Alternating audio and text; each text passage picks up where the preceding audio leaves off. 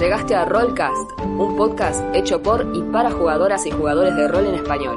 Se hablará de clases, razas, trasfondos, ideas, novedades, juegos y jugadores por igual. Si recién empezás o hace años estás en esto, te damos la bienvenida. Y en las palabras de Descartes Kane, Stay a while and listen.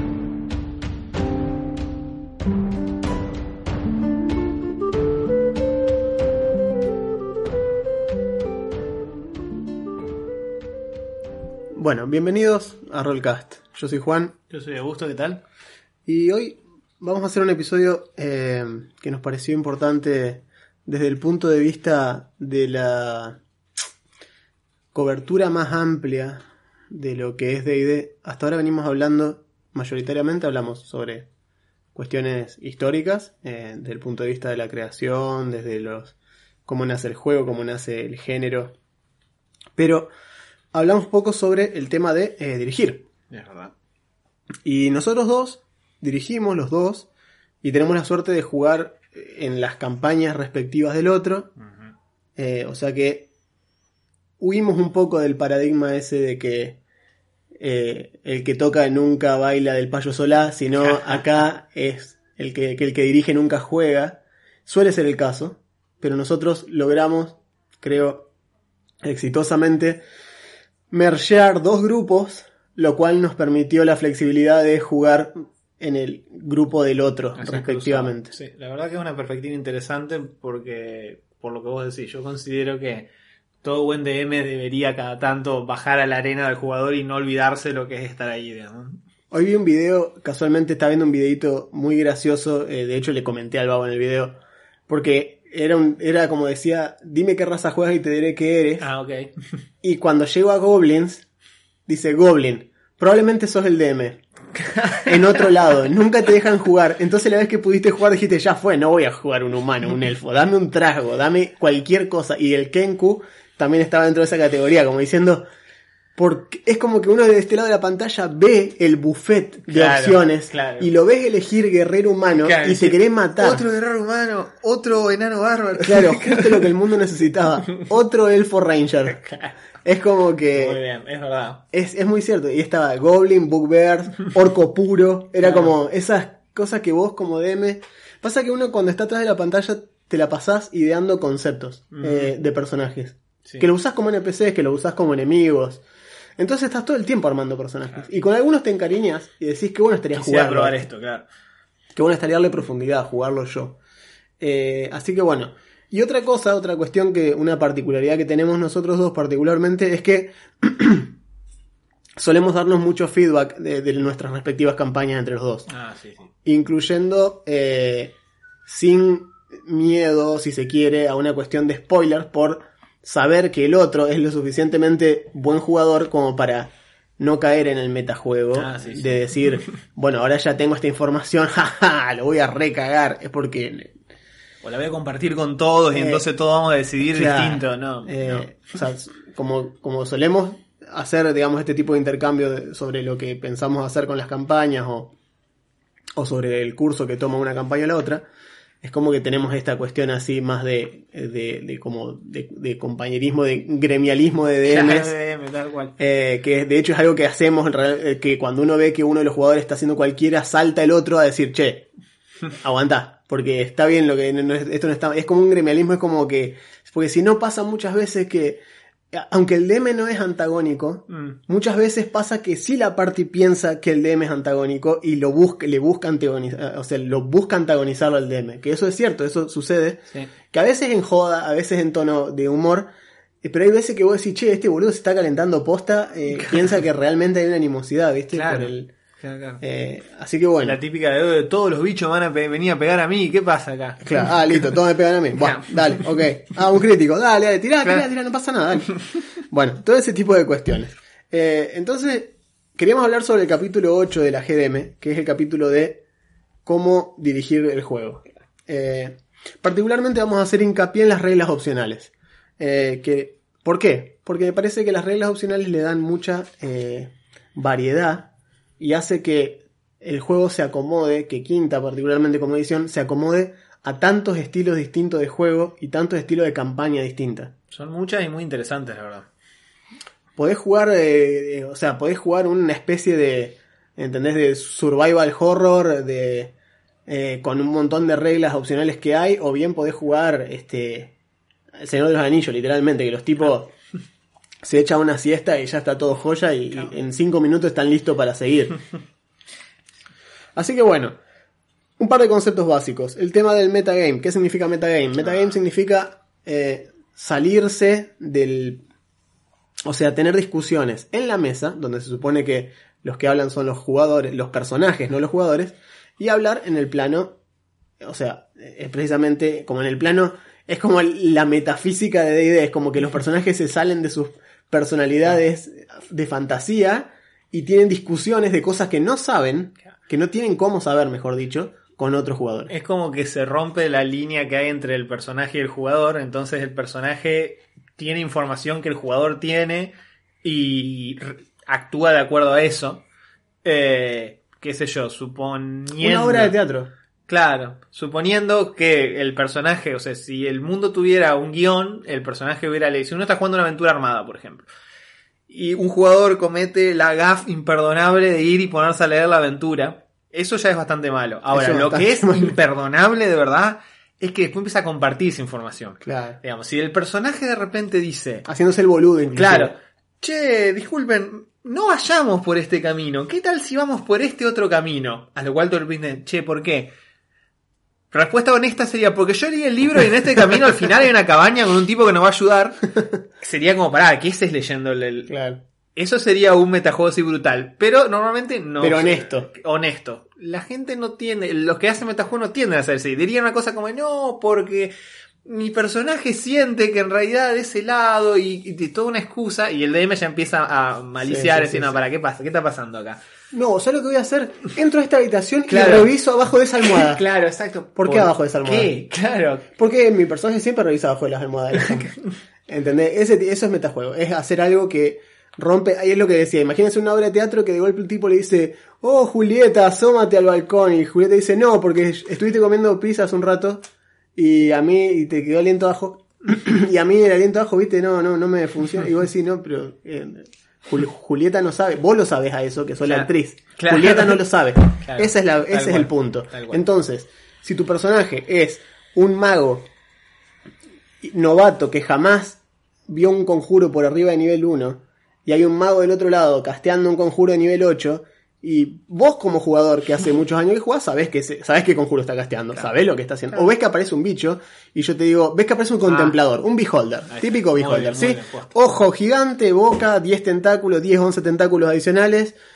Cada Yo- uno tiene un poder distinto. si yo te lo describo, es un beholder. Está clarísimo que es un beholder. Pero tu personaje, tal vez, tal vez, porque lo puede haber escuchado, puede haber leído cuentos, puede haber leído eh, pesadillas sobre los beholders, pero tal vez nunca vio un contemplador. Entonces, si tu personaje de la nada no tiene arcana, no tiene, no tiene puntuación de inteligencia alta, no tiene saber historia, no tiene saber religión, no tiene absolutamente nada que le haga saber lo que es un beholder y dice, che, tengan cuidado, no se pongan de frente al ojo porque es un campo antimagia. Claro. Eso es metajuego. Claro. Ese es el estilo Tal cual. más clásico de metajuego. Claro. Ese es el metajuego clásico. Claro. Y el otro, que es que también está cubierto en la sección esta que se llama el Player Talk, eh, y el, el, mejor dicho, eh, Table Talk, que es básicamente lo que se charla en la mesa, las cosas que se dicen, es lo que nosotros acá le llamamos el tema del lobby, a pesar de que el Claro. manual habla de otra cosa. El lobby o el foro. Pero sí. el, lobby, el lobby o el foro también es otro tipo de metajuego.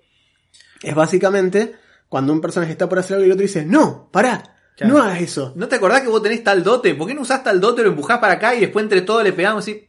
Claro. ¿Quién está diciendo eso y cuándo? Exacto. ¿Por qué? Porque está del otro lado, está dentro de la boca de un bicho. Sí, eh, no hay cómo escucharte y aunque pudiese, el personaje no entiende que es una dote. No entiende nada, digamos. Es como... Si el jugador no se acuerda de las capacidades de su personaje o no le sale en ese momento, o, de, o está, siguiendo el ejemplo de Juan, desesperado porque un bicho se lo está comiendo, es todo parte del juego y de la narrativa, digamos. Gritale de última si querés. O sea, gritale. Gritale, acordate lo que hiciste en la pelea contra tal bicho. O sea, ponele. Fíjate, estoy, int- estoy intentando dar un ejemplo que es farfetch. O sea, es como. La estás, re- la Claro. estás estirando, vieja, pero bueno, pero ponele que te la entiendo. Ponele que vos querés hacerle, le querés decir al, al personaje que use, eh, no sé, armadura de mago.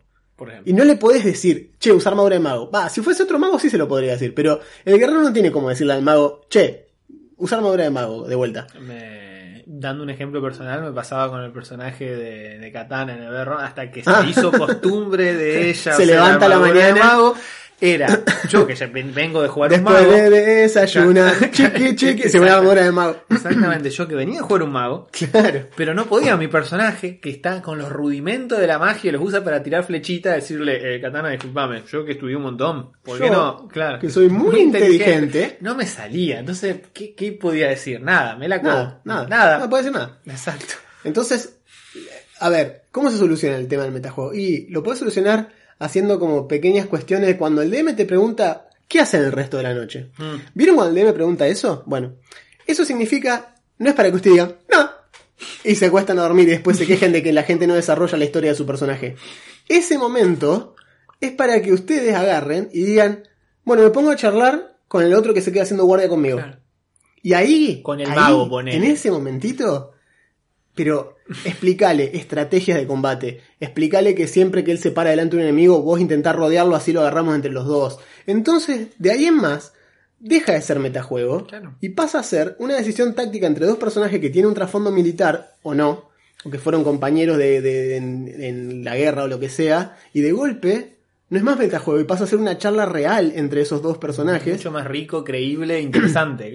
Y que aparte se van a acordar, porque le pueden poner inclusive nombre a las maniobras. Claro. De hecho, que fue algo lo que hicieron en la, en la campaña anterior, que era el, el, el Fastball Special Qué bueno es. que, se- que hacían con el druida, que era tirar al bárbaro transformado en una cosa con un HP en la punta de la flecha del rogue, y cuando impactaba, el golpe lo destransformaba, y de golpe tenías un bárbaro en la cara. A 300 pies de distancia. De golpe el bárbaro se movía con la velocidad que él quería. Entonces, bueno. y ese tipo de tácticas son importantes de aprender y de, y de hacer en el juego.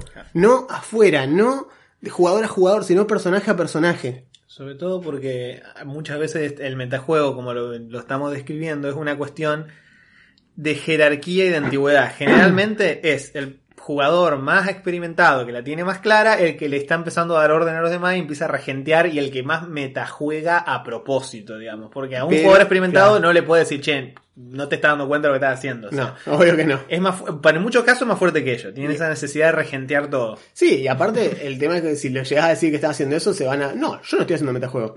Porque, claro, porque su personaje no está haciendo... O sea, ellos no están jugando el metajuego. Entonces, es cierto que no están haciendo metajuego desde el punto de vista de no dije nada que mi personaje no supiera, Claro. pero estás haciéndolo indirectamente con todos los otros. Entonces, como que esa cuestión hay que controlarla.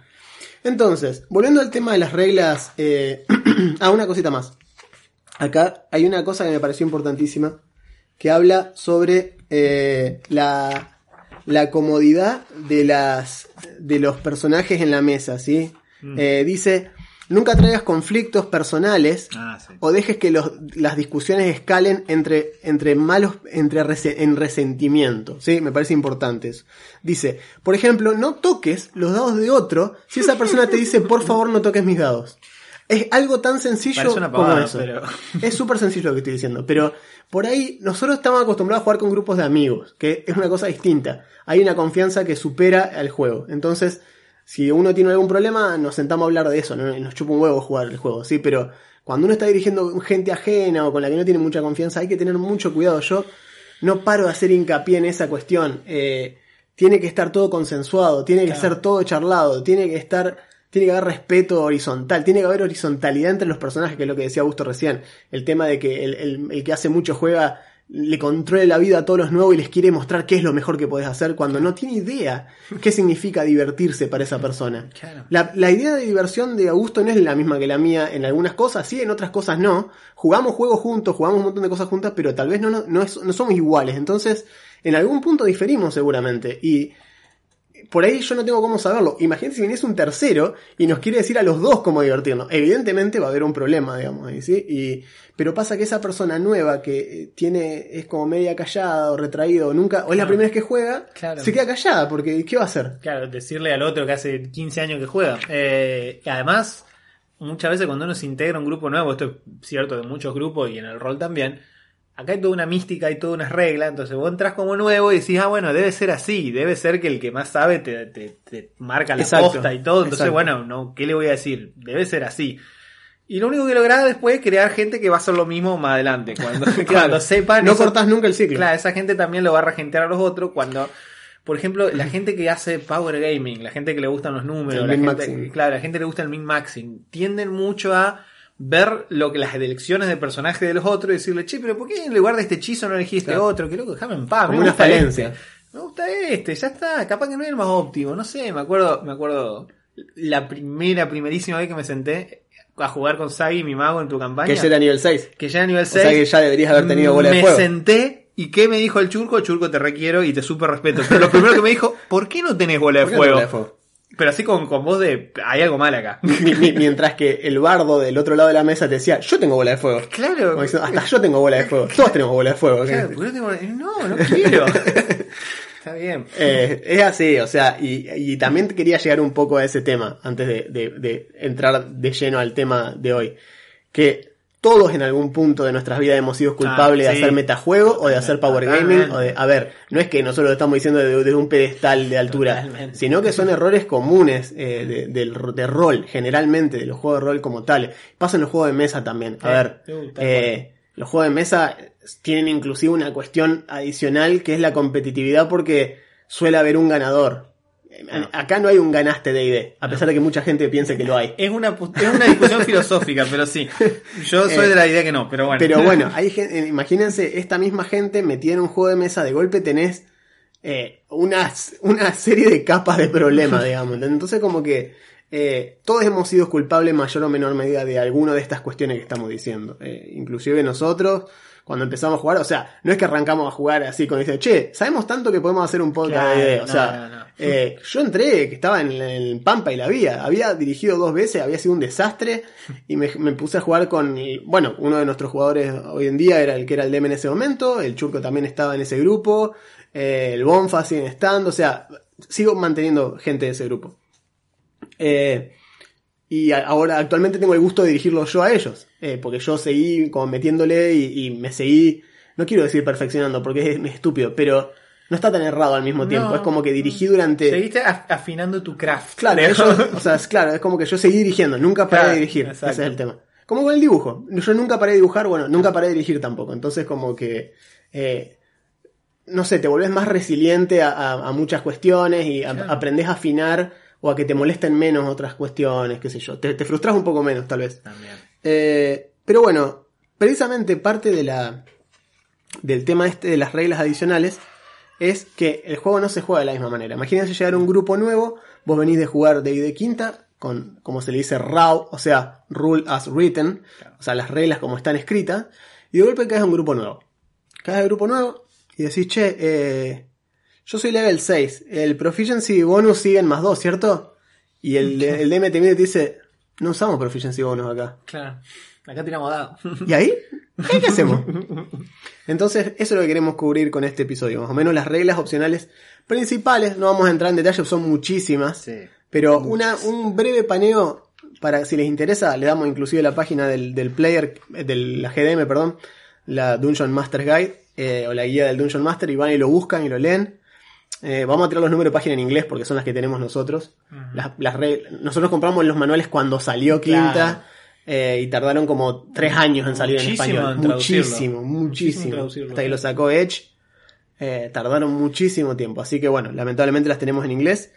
Muy a mi pesar, y cuando quise conseguirlas en español para dárselas a los jugadores, se habían ido, pero astronómicamente. Salía, ponele que vos te comprabas uno de estos en Book Depository, salían 2.500 pesos los manuales de quinta. En español acá, 8 lucas. Pero era, eh, ni en pedo te pago esa, esa diferencia. Bueno, No, no así que bueno, arranquemos. Arranca por lo que vos quieras. Elegí una y arranca. Eh, bien, yo igual quería hacer como una pequeña. Decir que una de las variantes principales que vos podés tener, que está acá listada pero en otra parte, y que ya la mencionamos un millón de veces, la mencionamos en el primer episodio, solo la voy a decir porque está, Ajá. es. A diferencia de cuarta, Quinta está más o menos preparado para ser jugado con tablero y miniaturas Sí. o teatro de la mente. Teatro de la mente. Y eso es- ya es una diferencia de grupo Es una, grande. sí, es una gran diferencia. Es una variante, entre comillas. Yo no- sé cuál es más usual hoy en día. Tal vez las minis son más usuales. Creo que sí. Ah, O algún tipo de tablero. Claro. Algún tipo de referencia espacial, digamos. De hecho, voy a hacer un video al respecto eh, de los distintos opciones eh, como reemplazo de las minis. Muy bien. Estoy hablando con una empresa de Buenos Aires, capaz que me voy a mandar un par de cosas para mostrar opciones. Ah, muy interesante. Ok, sin saber eso, le di pie acá a Juan, bárbaro. Eh, pero bueno, eh, la otra vez hablaba con una amiga y me dice que estábamos jugando quinta. Eh, nada que ver, es una amiga que yo me enteré en ese momento que jugaba rol. Ah, mira. Y hace rato que no jugaba, pero había jugado quinta. Y, me- y cuando yo empecé, no, porque las miniaturas, que yo me dice, no, nunca usamos miniaturas. Siempre fue teatro de la mente. Excelente. Antes jugamos Pathfinder, ahora jugamos quinta y siempre fue así. Yo, genial, digo yo, bárbaro. Me encanta. Excelente, mejor. Muy tal bueno, cual. tal cual. Pero bueno, esa es una variante. Eh, pero bueno, después, ya en, dentro del sistema, bien podríamos empezar por lo que mencionó recién Juan, porque es muy básica, interesante, y es la del Proficiency Bonus, Ajá. que, que en quinta, digamos, a medida que un personaje sube de nivel, eh, va ganando un- esa bonificación eh, que es un número entero, que empieza en más 2 y termina en más 6, a sus tiradas de habilidad y sus tiradas de ataque, que representan eh, tu personaje es cada vez más habilidoso, más capo, tiene más nivel, es mejor en lo que hace. Eh, la progresión va a más 2, más 3, así hasta que llega a más 6. Cuando se estaba playtesteando eh, Quinta, en ese momento se Next. llamaba D&D Next, Next. porque era lo siguiente después de cuarta. Como tan mal con cuarta que dijeron, bueno, ya, next. Claro. Em, esto existió, pero era distinto. En vez de ser un número entero, era un dado. Y uno se da cuenta al mirar así rápidamente que ese número entero que lo estamos usando es el promedio del dado que antes Es el usaba. promedio. Entonces empezaba siendo un D4, después era un D6, así pasaba a ser un D8, un D10 y terminaba siendo un D12. El de 12, que es el más 6 que te da nivel 20. Claro, En entonces- 19, 18. Eso ahora es una variante. Si uno quiere, puede jugar así. En vez de sumarle un número entero a tus tiradas de habilidad o de ataque o lo que sea, le sumas una tirada de un dado dependiendo del nivel del personaje. ¿Qué tanto le gusta a tus jugadores tirar dados? Más dados. Exacto. Para mí, si a tu jugador le gusta tirar más dados, esto está buenísimo. Porque le decís, bueno, y aparte otra cosa, si les gusta el poder, digamos, del caos absoluto, porque te quita el piso. O sea, te, te quita. Vos agarrás, vos ves tu hoja de personaje, si vos revisan su hoja de personaje, su skill sheet, tiene un personaje nivel 1, que tiene destreza más 3, Ajá. tiene proficiencia 1 más 2, o sea que ese personaje va a tirar acrobatics a más 5. Y ya. Con esta regla tiran a más 3, pero con un D4. Adelante. Claro. Así que pueden tirar de más 4 a más 7. Epa. Claro. Claro. O sea, baj- en, en nivel 1 solamente bajás un punto del promedio Claro. con la potencialidad de más 2. ¿Sí? Sí. Es como que, epa, Sí. no está mal.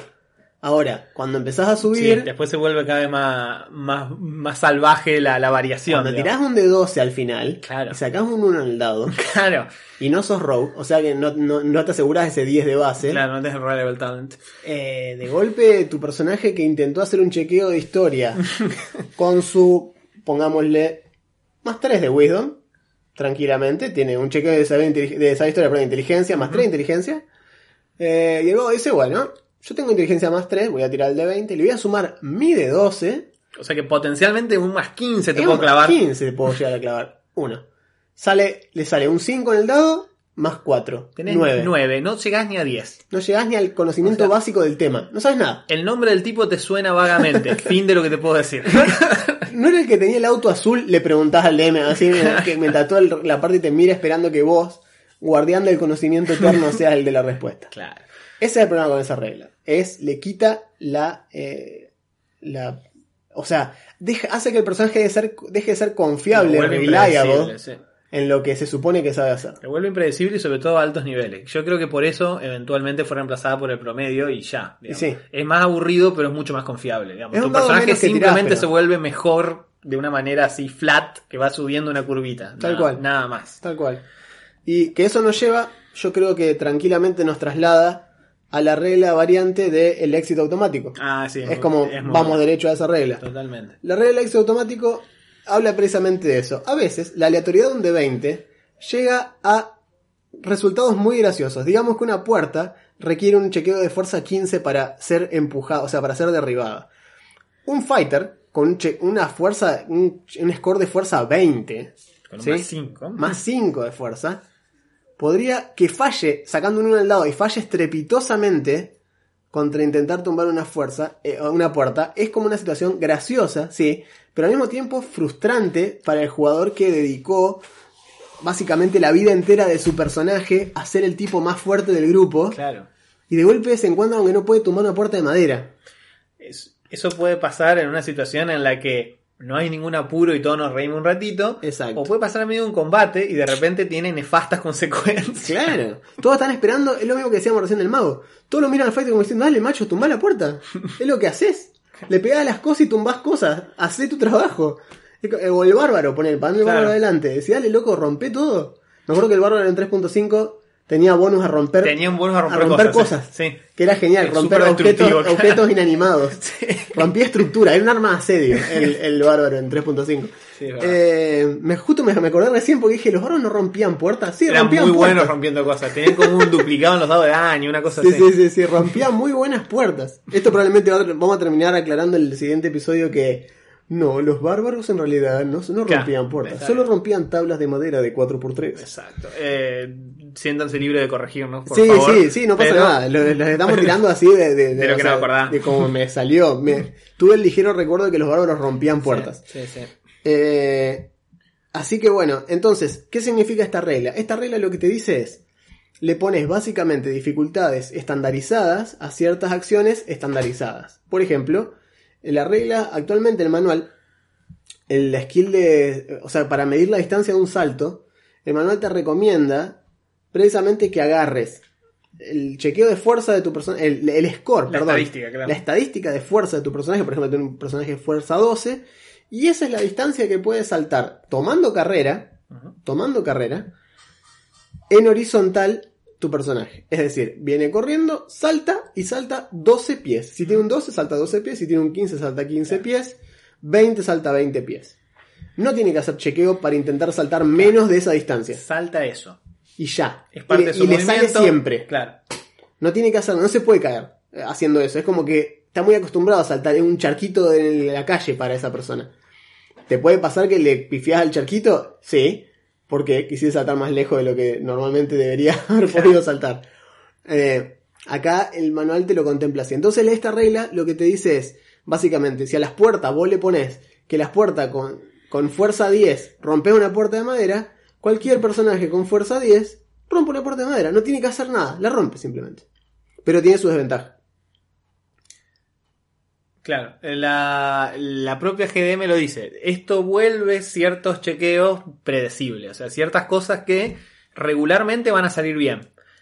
Lo cual, digamos, puede o no ser bueno, es decir, nadie quiere ser el, el bárbaro al cual no le sale romper la puerta, pero del punto de vista del, del DM, empezás a necesitar poner otro tipo de desafío. Porque si, bueno, estas puertas eh, ya no son un desafío. Entonces, le vas subiendo la dificultad y de repente todas las fuerzas son de acero al molibdeno, son todas puertas pentágono, Claro. publicidad gratis.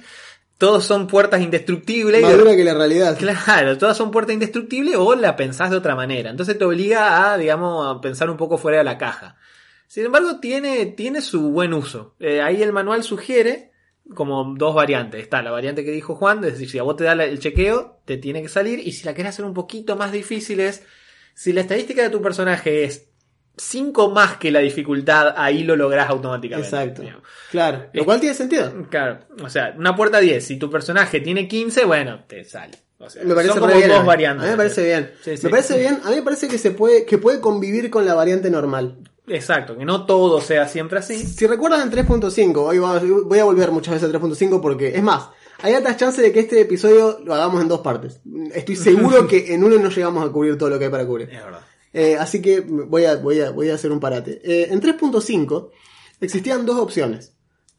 Elegir 10 y elegir 20. Ah, exactamente. ¿Qué significaba eso? que no que, tu personaje, sin estrés, tranquilo, podía tranquilamente en una skill con la que él fuese bueno, si ya tenía más de 10, o sea, si ya tenía más de 10 podía elegir 10. Era como como que agarraba y decía, bueno, mira, no, perdón, miento, en en situaciones incluso como medio complejas podía elegir un 10 que era básicamente como el passive perception que existe en quinta. Claro. Esta cuestión de elijo 10, es decir, como diciendo, bueno, me aseguro con un mínimo mi piso.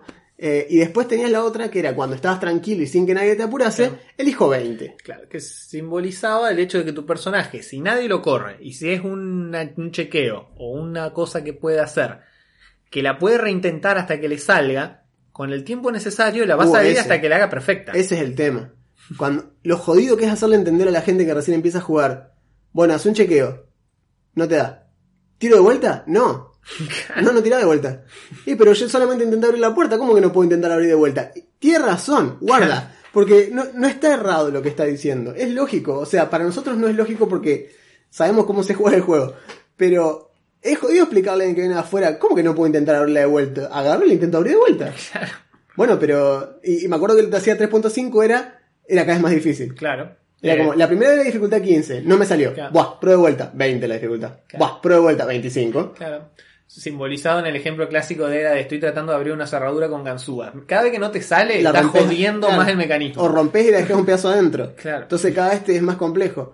Y bueno, tercera tenía esa cuestión, el elegir 10 o elegir 20. Elegir 10 por ahí, me parece que elegir 10 era incluso más complejo porque elegir 10 lo podías hacer onda en situaciones jodidas, Sí. pero vos tenías que tener más de 10 en el skill. Claro, te- Como diciendo, no me voy a arriesgar a que el dado me dé un 1, Claro. Dame el 10 derecho. Claro, Tampoco te va 20, No, no te pero va a- elegías la mitad Claro. porque eras como lo suficientemente ducho en eso como para que te salga, digamos. Exacto. Entonces era como le, le- elegías el 10 más la skill, más la, la- más la, la- la puntuación tuya y chao, era un 15, un 16, lo que sea, y listo, ya está, con eso está cansado. Y el 20 era precisamente lo que estamos diciendo. Si lo hago para, por ejemplo, estudiar, quiero leer un libro, quiero descifrar lo que dice un libro y me va a hacer hacer un chequeo de saber arcana, bueno, me tomo toda la noche y elijo 20.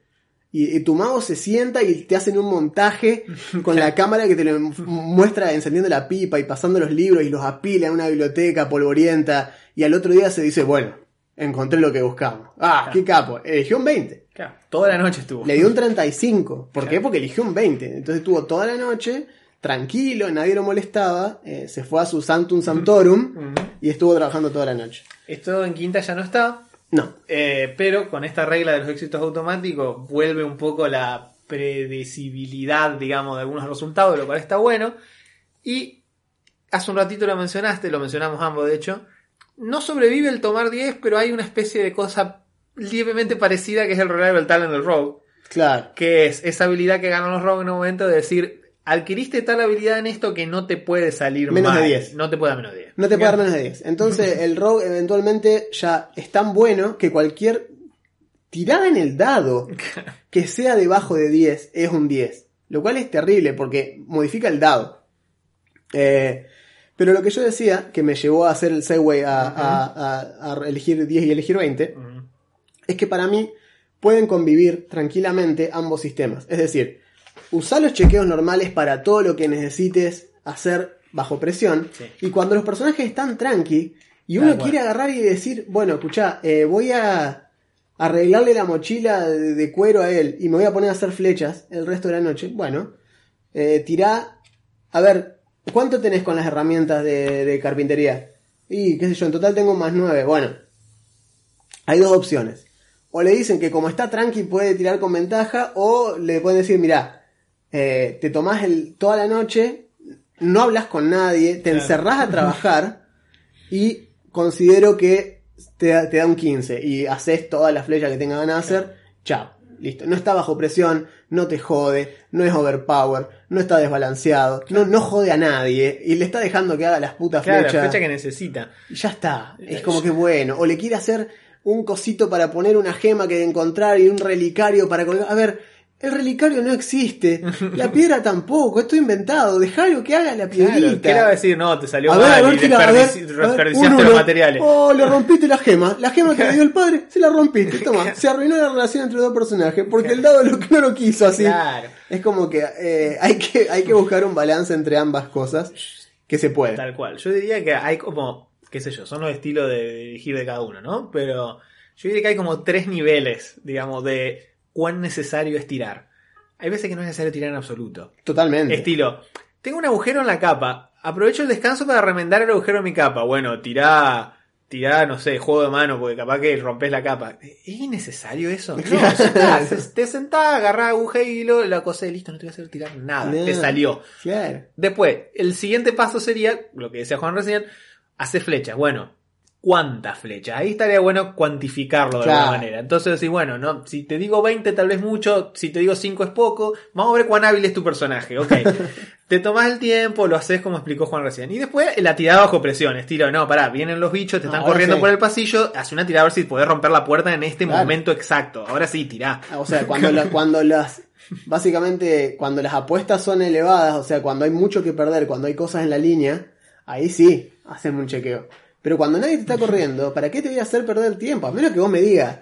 Por ejemplo, el otro día que estábamos en Everron, eh, y mi hermano que juega en Warforge, que es cocinero, Ajá. lo mandaron a hacer la compra de la provista del barco. Excelente. Y fue solo, porque es el cocinero. Excelente. Es un cocinero que no come ni prueba comida ni respira, pero bueno, es el cocinero. Es muy bueno Y el fue y le digo, bueno, le digo, hacete un chequeo de inteligencia, si querés modificar, tirate, o sea, le di que lo tire con ventaja Ajá.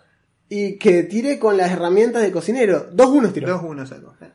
Pero ¿por qué le hice tirar eso? Porque era importante que él Claro. decida qué iban a llevar en una expedición durante meses, tenía que provisionar toda la nave, era una decisión relevante. Generó mucho, mucha, muchas consecuencias Así que cada vez que compraba algo, lo compraba. Cada vez que el tipo le decía, ¿y cuánto va a querer de, de aceite? Y uno. ¡Pum! Barril de 100 litros. Y todo lo que pedía eran en, en toneladas métricas, básicamente. Compró todo, gastó un montón de guita, llenó la bodega de la nave. O sea, no le van a faltar provisiones. Ahora, espero que ninguno sea celíaco porque la de harina que compró. Es muy bueno. En fin.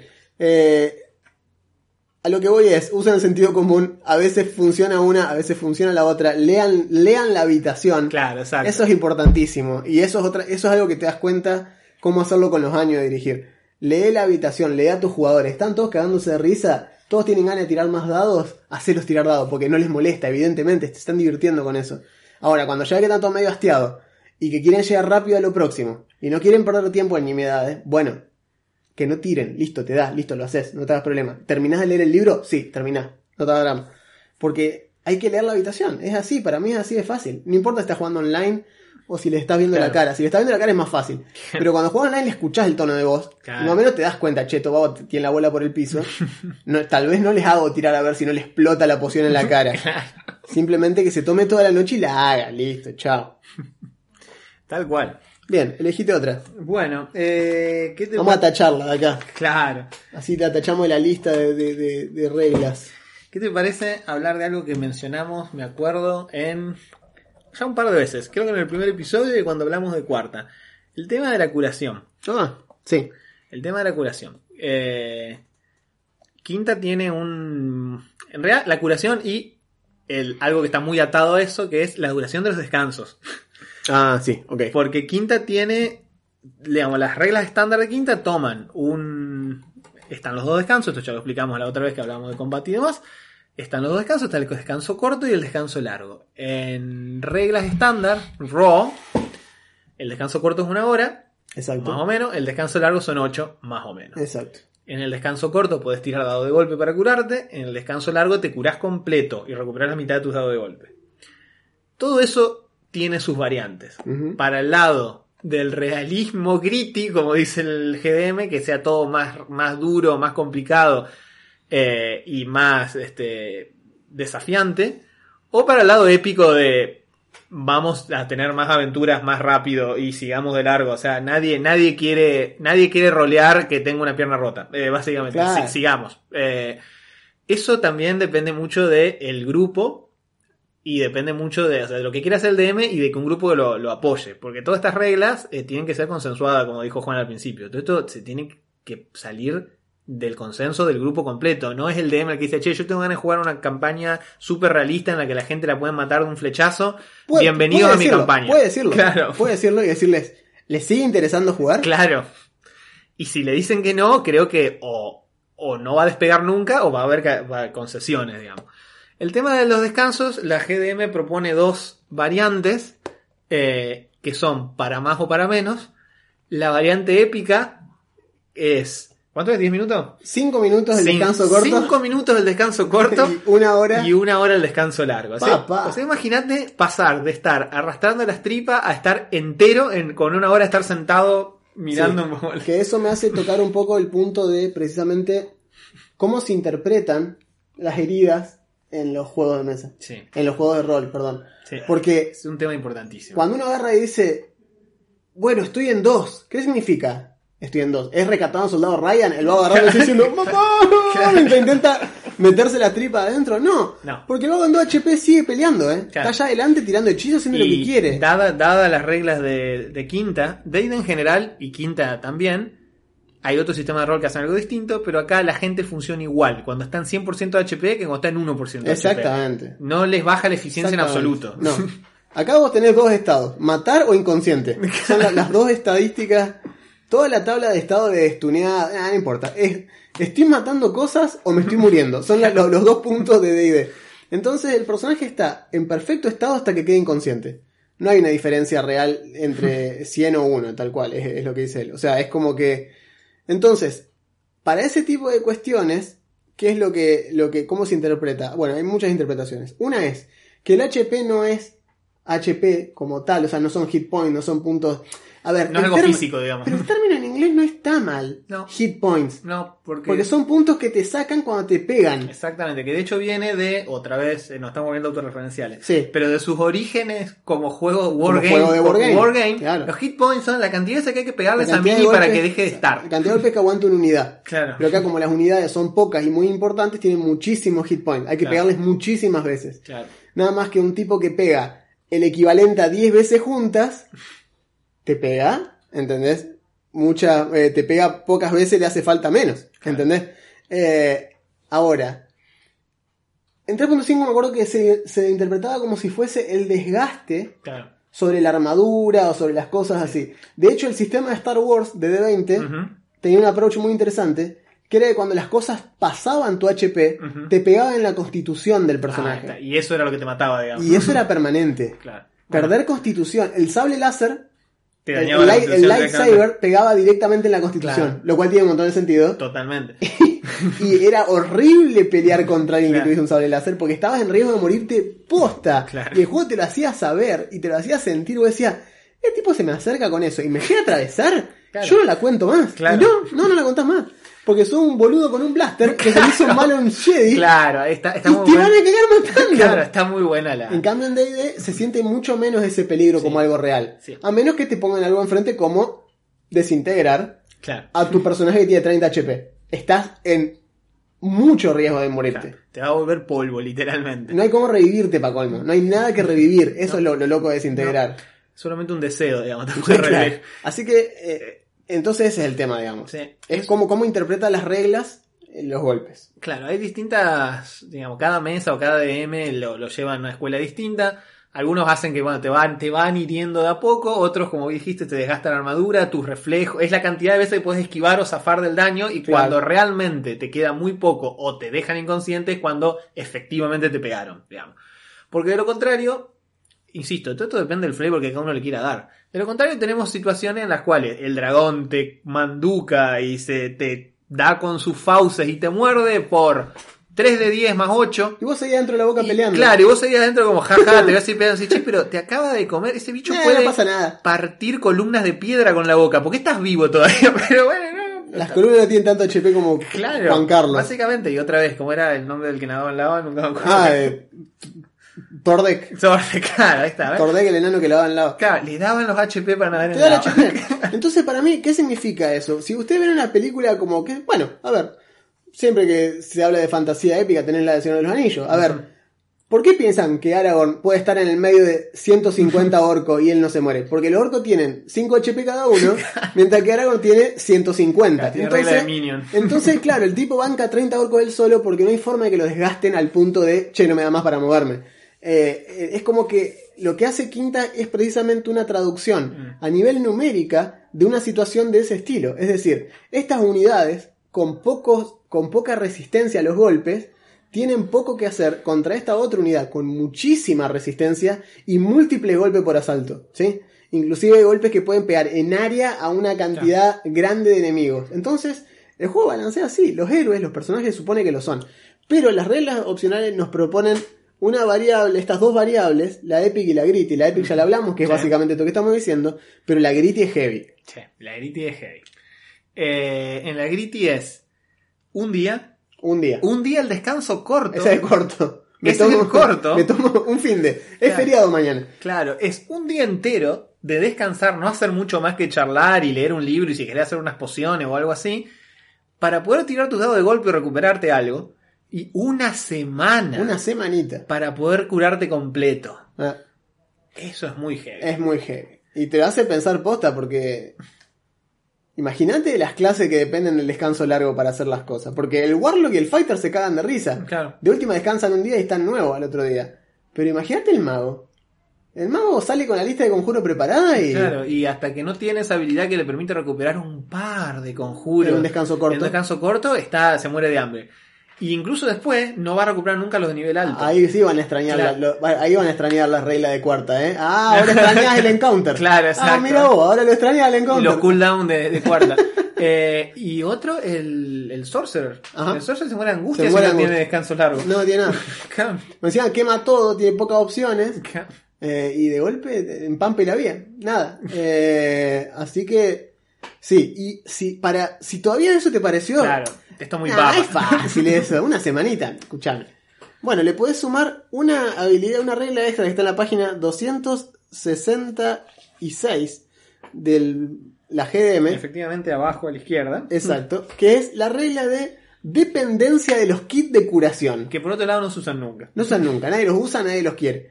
Eh, me acuerdo que una vez, en una campaña que dirigía Mariano, uno de nuestros jugadores, eh, habíamos hecho algo con los... No me acuerdo qué había pasado. No había puesto un artefacto en una tumba o algo así. Nosotros nos lo llevamos, resultó que estaba maldito, y resultó que no nos podíamos curar, Ok, con medios mágicos. ok.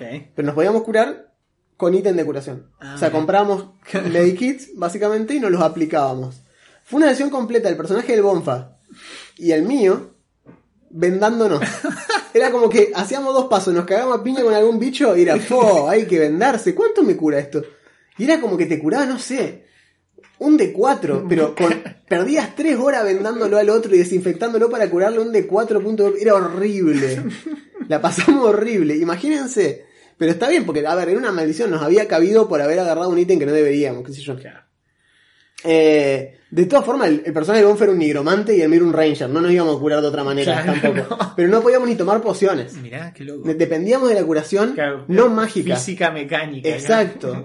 Ir, a- ir, a- ir, a- ir, al quiropráctico y digamos ir a, después a la enfermería y que te pongan un, un diclofenac inyectable y tirás con eso hasta la semana que viene.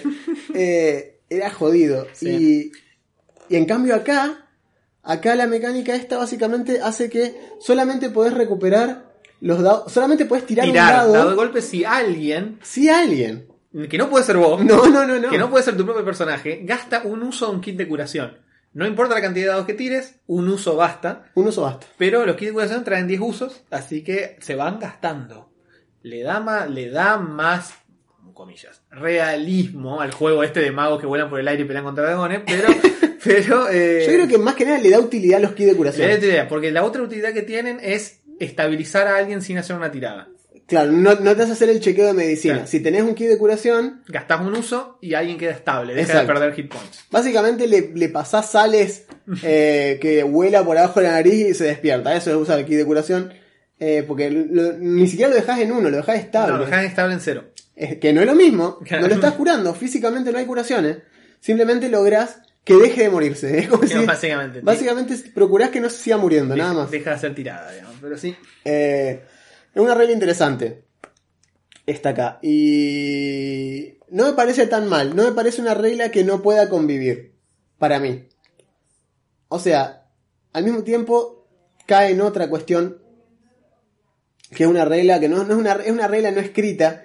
Pero es el bookkeeping. O sea, básicamente la contabilidad que tienen que hacer los Claro. jugadores de las cosas. Yo en Neverron particularmente insisto mucho, eh, porque me interesa que lo hagan, porque es una forma de interiorizarse, en el tema de las raciones. Siempre que están mucho Ah, tiempo sí. afuera, yo le digo, ¿ya sé cuánto que están dando vuelta ustedes por acá? Y como uso el calendario en Fantasy Grounds, le digo, mire el calendario. y se- ellos están, de hecho a mí me llama muchísimo la atención que lo hayan adoptado así de bien, pero eh, vieja, tienen planeado un mes mirando el calendario y marcan cosas.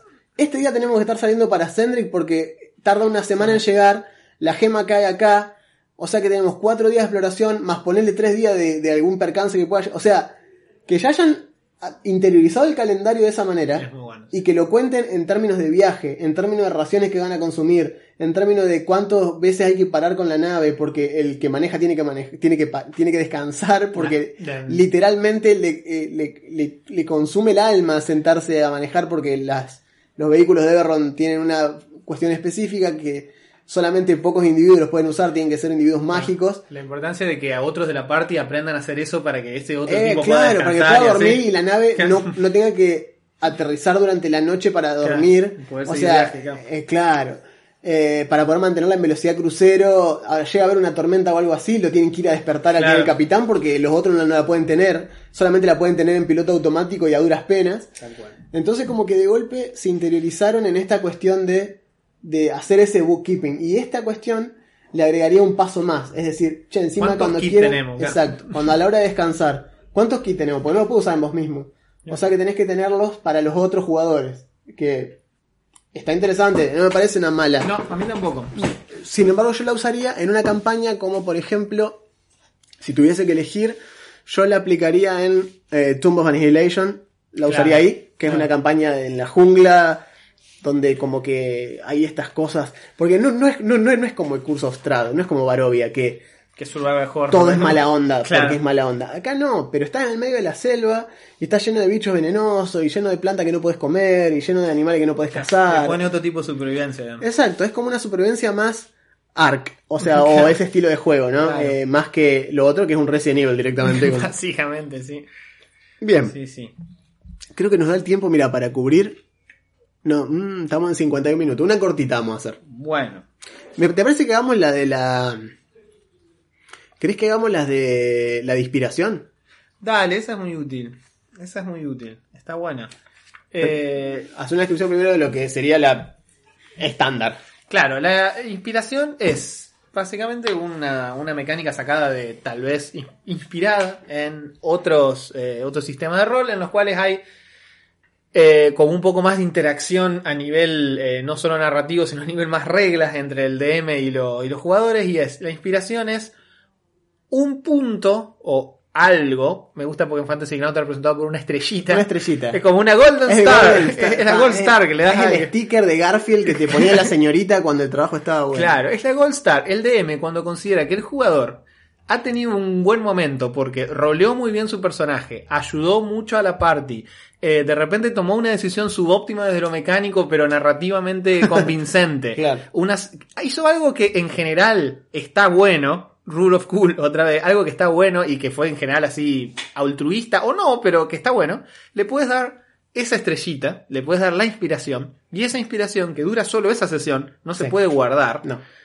En el momento que el jugador quiera, puede usarla para darle ventaja a una tirada. Sí. El dado ti- puede ser lo que el DM decida. El DM te puede decir, toma un D6 de inspiración, Claro. toma un D8 de inspiración, toma un D10 de inspiración, que yo, toma un, D, un D4 de inspiración. Depende, depende si lo amerita, si y queda a discreción del DM.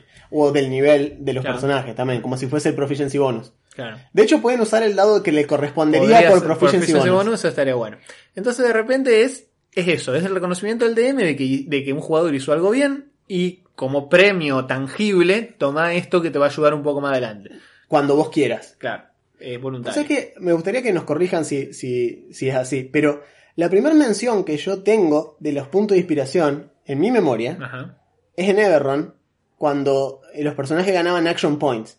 Everron se centraba en la idea de que los personajes eran los héroes. Y, Eh. y les daba el AP, estaba en, en- en el manual de Everron. Me parece que tenés razón.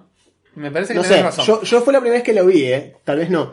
Pero en Everron, me acuerdo que eh, Everron tenía el casillero en 3.5 que decía Sí. AP AP. y eran action points, porque se suponía points. que era un juego de swashbuckling, Tal cual. aventura y pulp. Tal Entonces cual. era como que ah, los héroes son héroes y Claro. queremos que si tu tipo va a pelear arriba de un tren en movimiento, no queremos que saltes y te caigas al vacío. Si saltás y te caes al vacío, quemá el action point y llegás hasta, el, hasta el otro lado y te agarrás. Tal cual, que es, algo, la... que es algo que nació en otros sistemas más narrativos. Claro. Sistemas más narrativos en los cuales los héroes, eh, como justamente son héroes, y tienen esos momentos de torcer un poquito la trama Deus para que te salga bien algo, claro. Porque vos decís, bueno, pero, ¿qué se, que, o sea, cuán divertido sería que no me salga el salto, me caigo y me mato? O sea, no- no- Para los otros tal vez mucho, para Claro. mí no tanto. Entonces, justamente, yo creo, creo que tenés razón. Eh, creo que es algo que que lo trajo parecido- a puede ser que haya traído de otro lado. Y sí. de hecho, en cuarta, era parte del sistema estándar y se llamaban Action Points. Action Point. No eran inspiración, se Y, llamaban bueno, Action Points. eh, es uno de los, de los módulos más desarrollados en cuarto. Sí. Hay un montón de material en cuarta de Everron. Eh, pero esta regla opcional lo que propone es que a diferencia de que te lo dé el DM, Ah, esa es muy buena. los action points te los puede dar otro jugador. Esa es muy buena. Lo cual es un peligro y tiene que estar muy bien charlado con tus personajes y tenés que confiar mucho en tus jugadores. Eh, porque si no, un desastre y todos se dan action point por todo. Uno dice, bueno, eh, me le paro enfrente al tabernero y le clavo un puñal en la mano. Qué- ¡Ah, ja, ja! qué bueno, bueno! Tomá un action point, qué capo. Tomá un dado de inspiración. ¿Por qué? ¿Por qué un capo? Bueno, no sé. Eh, yo diría que eso hay que charlarlo bien y tienen que estar de acuerdo entre todos. Por ahí, qué sé yo. Tal vez también puede ser una devolución de favores. Eh, puede pasar que se dé eso. Onda, un personaje interfiere por otro Claro. para ayudarlo en algo. Y el otro le dice, gracias, eh, te mereces una action. O sea, como diciendo, Yo, yo, jugador, reconozco que vos, jugador, me ayudaste. vos sos un capo, tomá un, tomá un action Claro. point. Puede recibir uno solo. En el manual, el manual dice que no hay límite, lo cual me parece una Mm. Yo diría que pueden dar uno solo por sesión Claro. y se gasta. Esa No se- misma no se sesión. apila, digamos. No se apilan los action points. Eh, yo de hecho tenía ganas de implementar un sistema variable que existe a esto, que es un pool de action points, Ah, que lo puede usar todo el grupo. Ah, Es como que les das un pool de action point por sesión, se gastan también. No, miento, por nivel. Ah, por nivel. Lo cual es muy interesante. Básicamente es como decir, miren, durante todo nivel 5 tienen 5 action point para gastar. En nivel 6 se resetean, no, no se guardan los que, los que no usaron en nivel 5. Claro. En nivel 6 ganan 6 para toda la partida durante todo el nivel. Los niveles duran progresivamente más, eh, es cada vez más lento subir de nivel. Entonces de golpe tenés esos 5 oportunidades de doblar un poquito la trama, doblar un poquito las reglas. Me gusta. Eso está bueno, Me me, gusta, parece. me ¿eh? gusta, sí, me gusta. Porque aparte es, che, loco, ¿cuándo lo usamos? Claro, Porque tenemos 5 claro, nada más. Si es un pool, justamente va, a- va a generar el debate, generar, este, yo lo veo en, yo a- cada 15 días dirijo a mi hermano y unos amigos de él en una campaña que nada que un sistema que nada que ver con D&D, pero que sí tiene algo parecido al pool este y se llaman puntos de drama, una huevada así, Ajá. Pero son eh, este, el, Ya vamos a llegar, te- porque existen en existen acá también, sí. Te, eh, el, el sistema te lleva a que sea todo debatido. Entonces, debatan ustedes cuándo hace falta gastarlo, porque son muy raros. Yes, and. Es, es el- en teatro los yankees tienen dos reglas que se llama yes and, o sea, es sí y. Y aparte, y después tenés yes but, que es sí, pero. Claro, o sea, nunca digas que no. Exactamente. Es siempre sí que sí. Es la primera regla para que el sistema y la trama avance. Sí. Y además, o sí, pero son dos reglas básicas de teatro Tal cual. improvisado. Es para que la narrativa no se corte jamás. Como De, DM, eso, de hecho está bueno que la gente lo aprenda. como DM eso es muy útil. Muy útil. O sea, si tus jugadores hacen cosas, sugieren cosas, les copan cosas, Seguiles la corriente. seguí la corriente. Y después dale tu giro vos al DM. Resulta que todo el tiempo ese fue tu plan. A ver, esa. Esto sucede. Haz el truco mágico secreto. Ese es el truco mágico secreto, esa es la secret sauce. Cuando los personajes dicen, pará, entonces hago esto y pasó tal cosa y lo resolví. Claro. Ese- por supuesto que lo resolviste. Muy bien, descifraste mi plan. Y hasta ese punto era cualquier otra cosa del plan. Pero la, la solución estuvo tan bien que de golpe su propuesta ahora es canon. Tal vez también. Lo cual está perfecto y no me molesta en lo más mínimo. Está bárbaro. Bueno, bárbaro, loco, sabes que tienes razón. Te la jugaste, este es tu premio. Lo que vos quisiste hacer está tan bien pensado que ahora es canon. Que salió, sí. Y to tomá un, tomá un punto de inspiración de paso. Sí, sí. Es muy bueno. Así que bueno, yo creo que podríamos dejarlo por Dale, acá hoy. Nos quedan queda, un montón, uf, un pero montón está más. bueno porque es interesante. Es muy interesante porque cubre todos los aspectos de la parte de atrás de la pantalla. eh, que, se- que, bueno, tenemos varios amigos que, que dirigen inclusive y que además de jugar con nosotros dirigen su propio sistema, algunos que empezaron a dirigir hace muy poquito, que se animaron a jugar gracias a la, a la cuarentena y a la, y a la cuestión esta de poder jugar tal vez atrás de un micrófono y de un monitor, que no es lo mismo, te baja mucho la, la intensidad de lo, la exposición básicamente. Claro. Eh, hacer voces no es lo mismo hacerlas por acá que hacerlas Que en persona, de frente, sí, cambia mucho, hay, hay ciertas Tal cual. cuestiones que bueno, eh, que las voces no son obligatorias. Dejemos claro. pero por sí. favor, que quede claro eso, porque si algo ha hecho Matt Mercer para dañar la comunidad del rol, a pesar de, que, de ser un buen tipo y de todo lo bueno que hizo por el juego, es poner la barra tan alta Mm. para los pobres DM que recién empiezan y para la gente crédula que piensa que D&D es eso. Son Claro. seis actores de doblaje en una mesa. No, muchachos, Claro, no. sí, che, podemos jugar como Critical Role. Sí, podemos jugar de intentarlo. ID. Claro, y vemos qué pasa. Podemos jugar lo que juegan los de Critical Role. Claro. Eh, pero ni vos sos Marilla Rey ni yo soy Matt Mercer, así que lamentablemente no va a suceder. Eh, pero bueno. Así que la seguimos la próxima, me parece. Seguimos, Semana que viene hacemos reglas parte 2. Me parece. Eh, reglas opcionales parte 2. Claro. Así que, bueno, comentarios. Nos equivocamos en algo, nos dicen abajo. eh, Probablemente, pero probablemente. cuéntenos. No pasa nada.